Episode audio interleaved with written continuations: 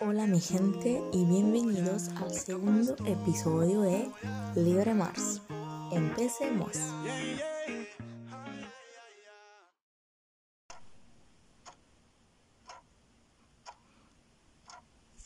Y ya nos acercamos a la Navidad, pero no vamos a hablar de eso. La vez pasada solo nos conocimos. De hecho, ni siquiera me recuerdo lo que dije porque me da mucha vergüenza escucharme porque no me gustan las presentaciones. Pero ahora ya vamos hablando de otras temáticas, vamos conociéndonos y vamos compartiendo, que es lo mejor que se puede hacer. Esos últimos días, digamos, este último año, he estado pensando mucho en lo que me encanta hacer, lo que amo hacer y no podemos porque, no sé, el pinche COVID nos bloqueó la vida. Y lo que amo es viajar. Cuando estaba más chica, mi mamá me ayudó en viajar primero con los libros. Me acuerdo de ella que me compraba esos libros y, y yo que tenía que leerlos y y siempre le contaba lo que pasaba y siempre que imaginaba todos los paisajes, los personajes, súper, súper lindo y bonito. Y soy afortunada porque muchos maestros que he tenido han entendido mi curiosidad y siempre me han ayudado en crecer en mi curiosidad. Luego, creciendo, siendo más grande, empecé con los viajes. Viajar, coger el avión, irme a otro país, hablar otro idioma, cagarla en otro idioma. Es increíble. O sea, gente, lo que se puede hacer con los viajes y con los idiomas es increíble. El viaje que más me ha encantado hasta ahora y que siempre va a tener un lugarcito muy muy importante en mi corazón es el viaje que hice en México en el año 2017. ¿Cómo México? ¿Por qué México? ¿Qué hiciste en México? Empecemos. Mi hermano, gracias a Facebook, eh, conoció un chavo que trabajaba en una organización que se llama ISEC. Yo estaba estudiando en mi cuarto y mi hermano me llama desde el otro cuarto y me pregunta, oye Marty, ¿puedo dejar tu número a un chavo en México? ¿Qué le contesté? Sí, así, seco, sí. Empecé a hablar con José y mm, empezó hablando de la, de la organización, de lo que hacían, de los proyectos. Yo me apasioné tanto que en, no sé, como cuatro días, o sea, después de cuatro días, le dije a mi mamá, mamá, me quiero ir a México. Ella como, ¿qué? O sea, estamos en Italia y te quieres ir del otro, por el otro lado del charco. Y yo, sí, así. Entonces, mm, ella que estaba justamente medio preocupada, empezó hablando con mi hermano, a ver cómo es esa organización, podemos confiar en ella, cómo trabajan, qué son esos proyectos y ya, en unos días, cuando ya teníamos todo aclarado, y yo con miles de preguntas, preguntándole todo el mundo a José, buscando por internet, mi mamá me dijo, bueno, puedes aplicar al proyecto. Y desde aquel entonces mi vida cambió sin yo saberlo. Obviamente, eh, yo viví toda mi vida, todo ese año, lo, lo viví, estaba estudiando, y eh, tenía exámenes, tenía todas las clases, tenía un montón de cosas por hacer. Así que ni me daba cuenta, o sea, sí, era así, voy a ir ahí, pero era como algo muy, muy lejos de mí y, y no lo pensaba. En agosto me fui a, a Viena, me fui ahí a trabajar un mes como au pair. Luego de Viena me fui a Serbia unos días con mi tía, con mis primas y con mi abuela. Luego regresé a Roma, hice mis exámenes y luego dije, ay, en 10 días me voy. Tengo que preparar todo, mi maleta y ya. ¿Qué pasó? Pasó que empezó a temblar ahí en México. Yo cuando, cuando pasó el primer temblor estaba medio preocupada, pero mi mamá me dijo, ay tranquila, que si va a pasar algo, vas a ver qué te van a decir, qué te van a parar, si no se puede viajar. Ni, ni sabíamos. Y luego el temblor más fuerte que mm, provocó daños también en la ciudad de México y me acuerdo que yo estaba sentada en mi cama. Era mm, como las nueve de la noche. Mi mamá estaba de regreso del trabajo. Y yo estaba leyendo las noticias cuando vi que tembló. Y vi todos, todas las personas desaparecidas, que, no, no se entendía nada, todo muy caótico.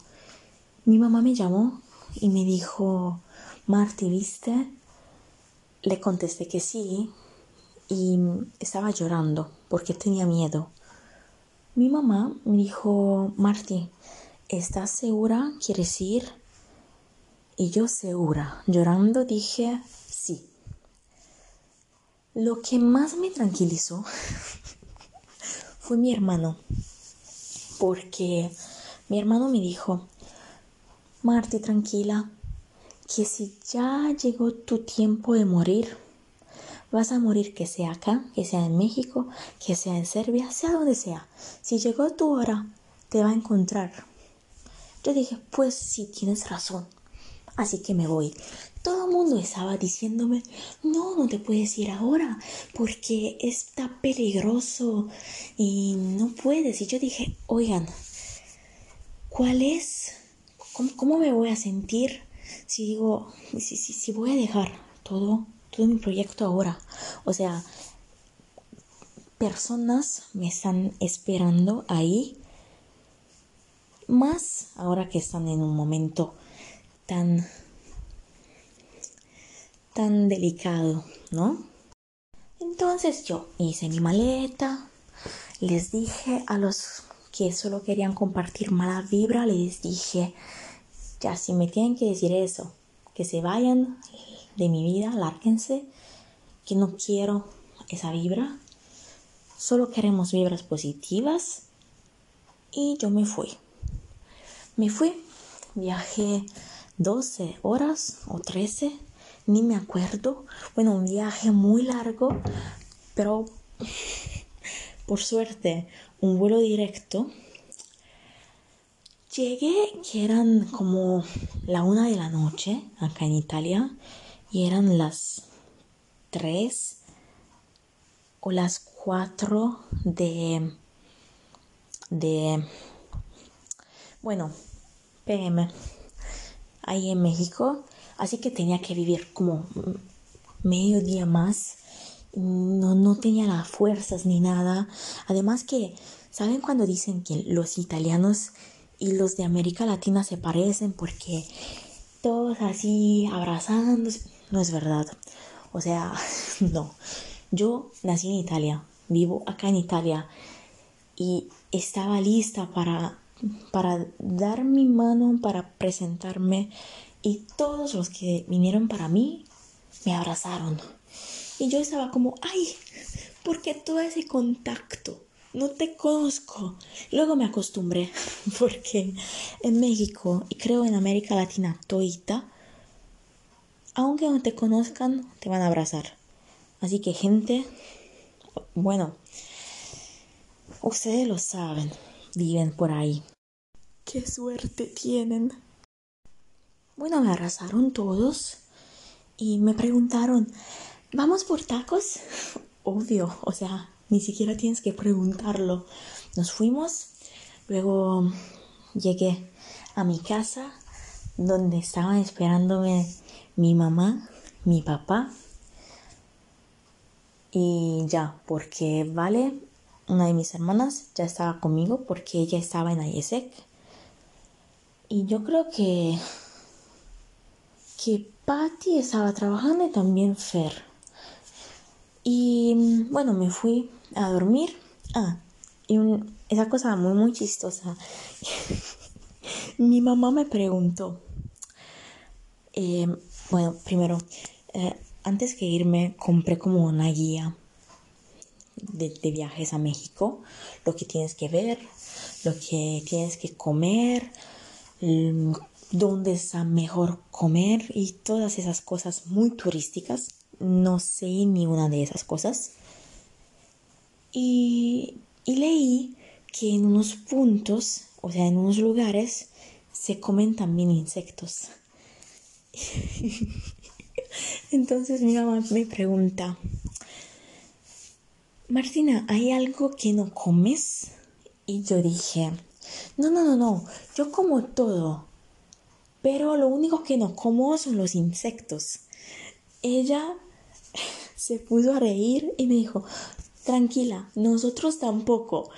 Entonces en ese momento pensé, ay, o sea, ¿qué, pensaron? ¿Cómo, ¿Cómo vemos nosotros en Europa a los países de América Latina? Pero la verdad es que no, o sea, si hubiera ido a un pueblo donde se comían insectos, sí los hubiera probado.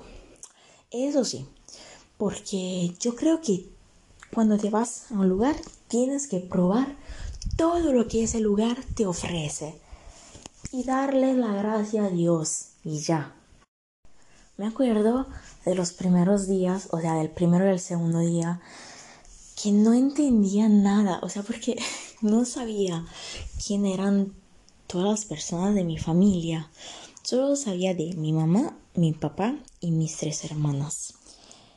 Pero siempre nuestra casa estaba llena de personas y me acuerdo que un momento miré a mi hermana Vale y dije, ¿quién es este? ¿Quién es ella?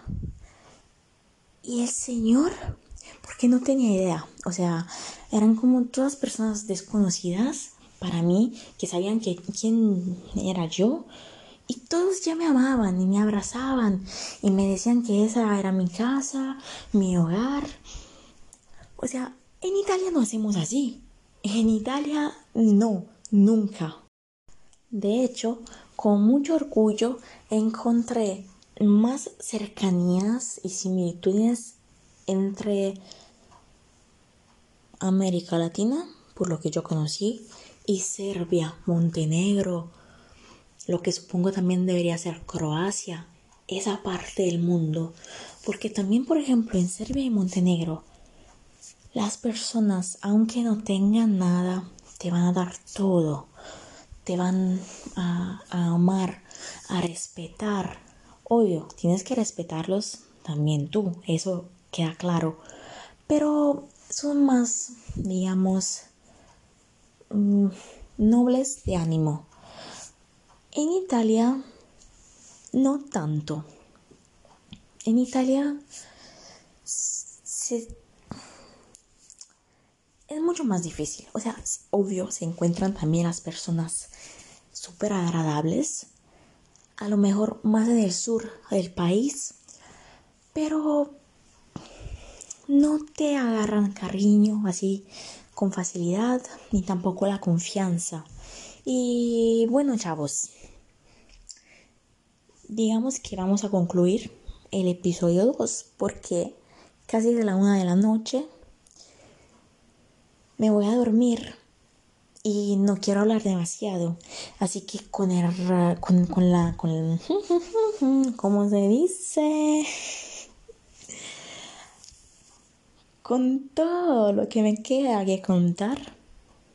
Nos vemos al próximo episodio. Como siempre, si tienen preguntas, dudas o sea lo que sea, me pueden contactar en Instagram. Me encuentran como Mars Gruich y les hago siempre el spelling de mi apellido, que sería Guadalajara, Roma, Uruguay, Jalisco, Ibiza, Cádiz. Miren, ya me lo aprendí. Un beso. Bye.